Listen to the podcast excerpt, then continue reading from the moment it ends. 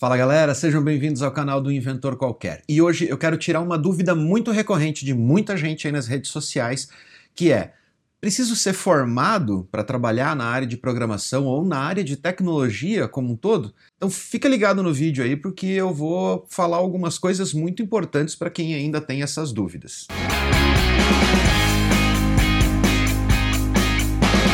Ser ou não ser formado, eis a questão, não é a questão. Você ser formado não significa que você tem capacidade ou que você seja um profissional altamente qualificado.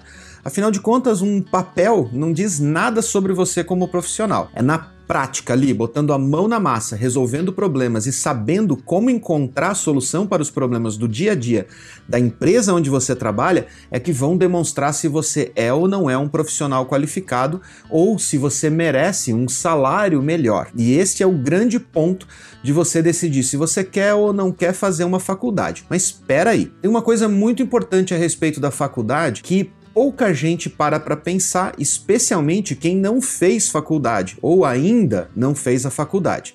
E esse ponto chama-se matérias de base. Essas matérias de base, como cálculo, matemática e estatística, são as disciplinas que vão dar o embasamento para que você resolva problemas complexos na sua carreira com tecnologia. E aí, lógico, depende muito do caminho que você quer seguir na área de tecnologia. Se você quer ser só um programador, e quando eu falo só um programador, é aquele cara que só faz código, mas não toma decisões, não resolve problemas, você simplesmente implementa código do jeito que te pediram e dane-se, talvez você realmente nem precise disso. Então vai do seu perfil.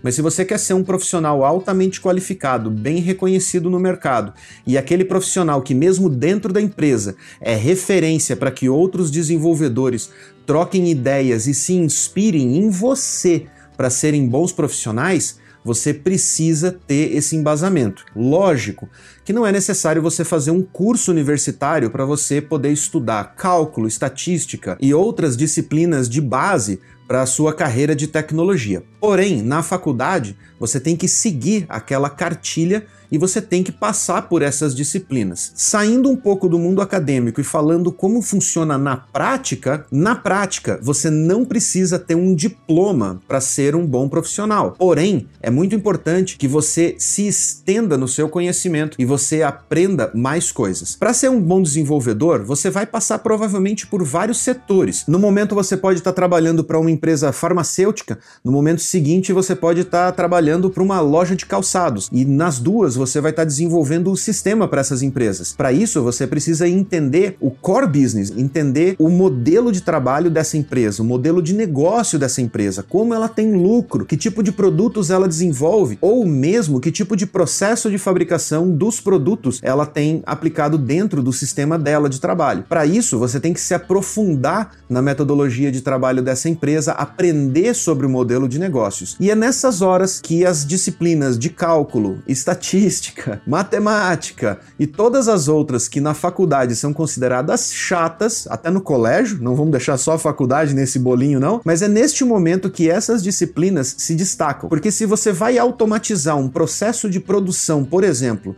industrial de fabricação de peças de veículos, você precisa entender da parte de geometria, engenharia, engenharia de materiais e tudo mais, porque tudo isso vai estar tá envolto no processo em que você está automatizando. E tudo isso você vai precisar colocar dentro do seu software para que o seu software entenda o que pode e o que não pode fazer, quais são os métodos de segurança que você tem que implementar dentro do seu software para não acabar causando uma tragédia lá no processo de produção daquele produto ou mesmo no processo de venda. Se você precisa entender, por exemplo, de marketing, que envolve muitas teorias e muitas fórmulas estatísticas para você poder medir os resultados das ações de campanha que você está fazendo. Sim, a área de marketing exige muito conhecimento da área de exatas, principalmente de estatística. Se você quer ser um bom profissional da área de programação voltado para o mercado de marketing digital, você vai precisar ter conhecimentos muito avançados a respeito de estatística e de cálculo para você poder implementar essas automações ou até mesmo desenvolver machine learning e inteligência artificial para poder incrementar ou fazer o seu algoritmo aprender com os erros e poder aumentar a eficiência dos resultados que você está trazendo para a empresa onde você trabalha. Mas calma lá, existe mercado para todo mundo. Existem programadores que são aqueles programadores que gostam só de fazer, de receber as especificações, receber tudo detalhadinho para que ele possa só pegar aquela descrição do trabalho e executar. E existem os programadores que gostam de olhar, opinar, discutir ou até mesmo levantar questionamentos a respeito da eficiência daquele modelo de negócio que ele está automatizando. E existe mercado para todos esses tipos de programadores, desde empresas multinacionais com processos muito bem definidos a startups, onde a equipe de tecnologia é uma das principais responsáveis por inovar ou por sugerir inovações para fazer a empresa ter um diferencial de mercado e crescer muito mais rápido. Além desses dois casos, existem muitos outros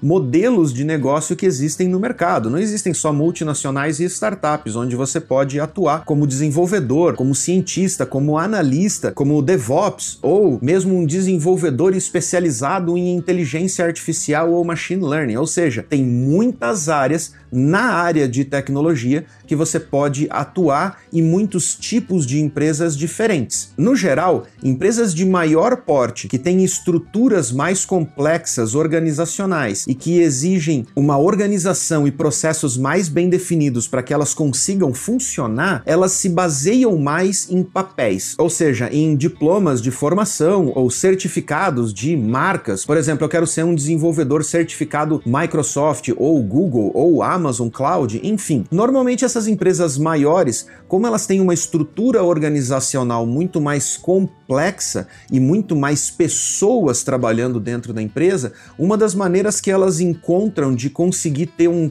padrão, digamos assim, para avaliar os funcionários e para poder promover esses funcionários e dar uma oportunidade de crescimento na carreira é avaliando ele através dos certificados. Afinal de contas, se você é capaz de passar numa prova de certificação, alguma qualificação você tem, ou no mínimo, o conhecimento teórico a respeito daquela qualificação, você conseguiu absorver muito bem. Mas quando você vai trabalhar em empresas onde você tem um contato mais próximo com as camadas gerenciais, você precisa demonstrar muito mais capacidade de saber fazer ou encontrar soluções para os problemas do que simplesmente apresentar um diplominha para dizer: olha, eu sou um cara certificado na marca tal ou na linguagem de programação tal, então eu sou capaz de fazer. Nesses casos, normalmente o que você vai escutar de volta é: senta aqui e me mostra. Depois de 33 anos de carreira na área de tecnologia, eu mais contratei pessoas do que peguei emprego, do que me candidatei ou fui contratado para trabalhar em alguma empresa. E nas contratações, eu dificilmente presto atenção para a questão de formação do profissional. A minha maior preocupação é sempre focada na questão da capacidade desse profissional em executar as tarefas e em encontrar soluções para poder resolver os problemas das empresas aonde eu atuava. E isso acontece na grande maioria maioria das empresas que atuam com tecnologia. A certificação ou o diploma de formação de nível superior não diz o quão bem qualificado aquele profissional é. De uma maneira ou de outra, você vai acabar testando ou validando os conhecimentos daquele profissional. Então, meu conselho é que você deve focar muito mais na sua qualificação e na sua capacitação como desenvolvedor, como analista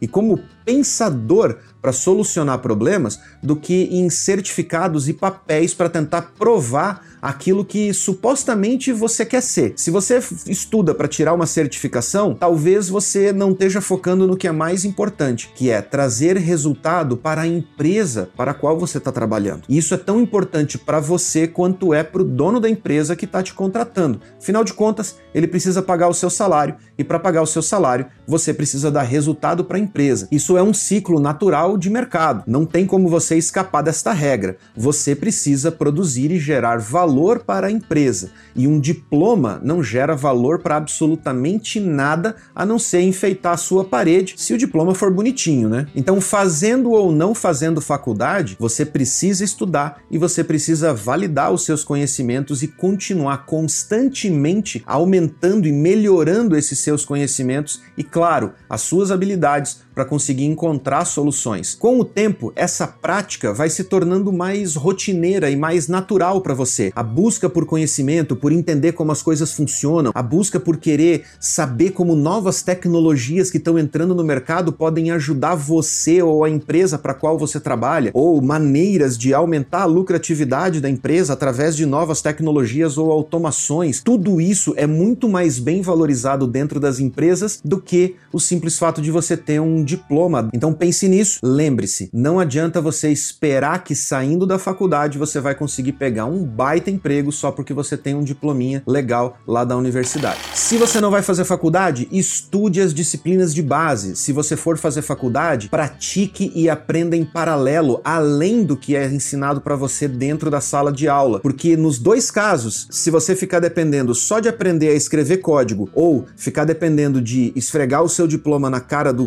recrutador quando você for procurar um emprego, nos dois casos você vai se dar mal. Essas são as minhas dicas de hoje e eu espero que esse pouquinho de experiência que eu consigo passar aqui no canal consiga ajudar você também a dar um rumo na sua carreira e que em breve, se é que você já não é um grande e bem conceituado profissional, você possa ser e você possa voltar aqui no canal e falar: "Cara, valeu pelas dicas". Um grande abraço e até a próxima.